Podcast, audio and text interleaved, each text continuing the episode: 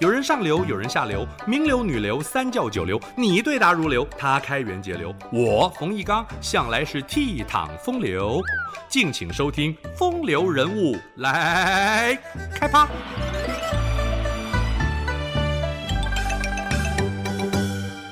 汉武帝刘彻当皇帝之前，曾答应姑母馆陶长公主的请求，娶她的女儿陈阿娇为妻。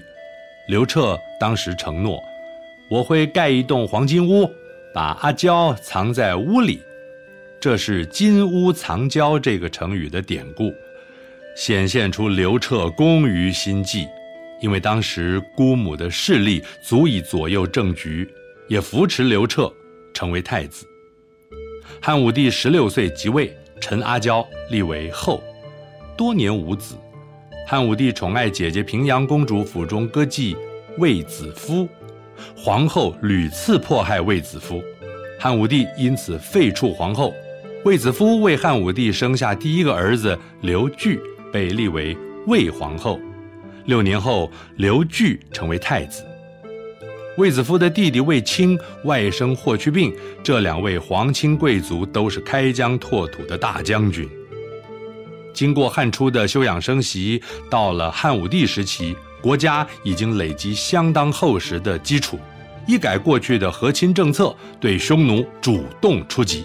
先是卫青收复河南，设朔方郡；霍去病挥师陇西，匈奴数万人降汉。汉朝设武威、张掖、酒泉、敦煌四郡，阻断匈奴与羌的联络。之后，卫青、霍去病联手再次大破匈奴，扫荡了整个漠南的匈奴余部。汉武帝一方面对匈奴用兵，同时也派张骞出使西域，联合大月支夹击匈奴。虽然外交使命并未达成，然而张骞在被匈奴扣留的十三年期间，详细了解了西域的形势。二度出使时，联络乌孙。并且派遣副使吩咐他国，促使大渊、大夏、安息诸国遣使通汉。西域交通顺畅，汉朝声威大振。张骞出使西域，历尽艰辛，替国家发现了一个新世界，促进交通往来与文化交流。中国的丝帛、西传，让西方各国惊艳。西域的木塑、葡萄、胡麻、音乐、美术也都相继传入了中国。这条东起长安、西到大秦的丝路是东西方最长的交通孔道。张骞通西域被称为凿空。汉武帝为了取得汗血宝马，派李广利率军出征，苦战四年，赢得胜利。不仅换得大渊献马，西域各国也纷纷遣使入贡。不过，汉武帝对西域长期用兵，国力消耗极大。执政晚期，对匈奴的战事屡遭挫败。例如，使节苏武被匈奴扣留，大将李陵和李广利出征相继失利。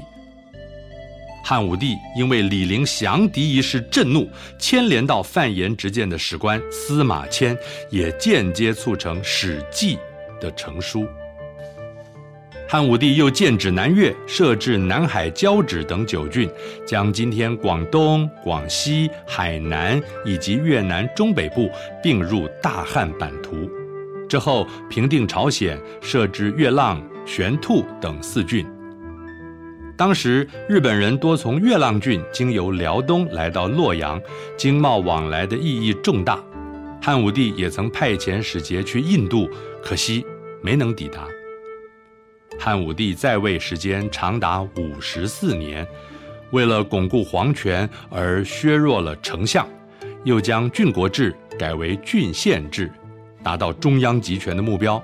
许多举措在历史进程中极具关键。例如，他将数郡合为一州，设置刺史，代表朝廷监督地方，采纳董仲舒建议。天下郡国每年推荐孝子廉吏各一人，使孝廉荐举成为定制。丞相公孙弘奏请设置博士弟子五十人，跟随五经博士学习儒家经典。他们读书的地方是太学，成绩优异者可以任官。汉武帝提倡儒学，成为中国学术思想的主流。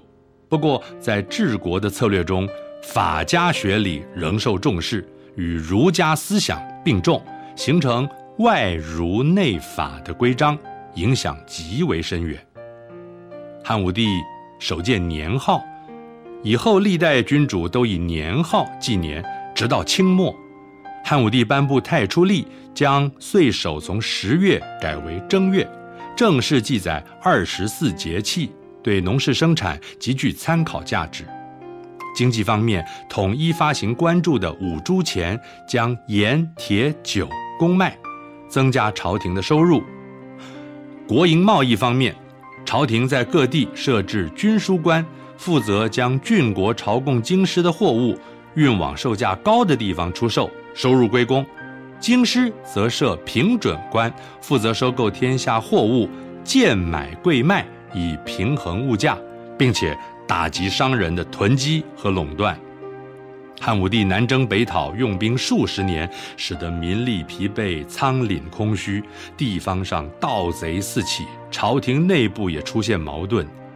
倾国倾城的李夫人受宠，生下皇子刘伯，其他皇子也虎视眈眈，对太子刘据形成威胁。此时魏皇后早已失宠，母子俩惴惴不安。朝中也出现亲太子派和反太子派，甚至流传更换王储的谣言，终于酿成不幸的巫蛊之祸。最后，刘据和卫子夫都以自杀收场，卫氏家族也遭诛灭。雄才大略的汉武帝迟暮之年，在懊悔中制裁了反太子派，并建思子宫怀念刘据，传位给幼子福临，是为。汉昭帝，秦皇汉武开创的宏大局面，后世很难超越。但是他们也都好大喜功，穷兵黩武，益民无度。生在当时盛世的人民，到底算是幸福吗？以上风流人物来开趴，由中华文化永续发展基金会直播。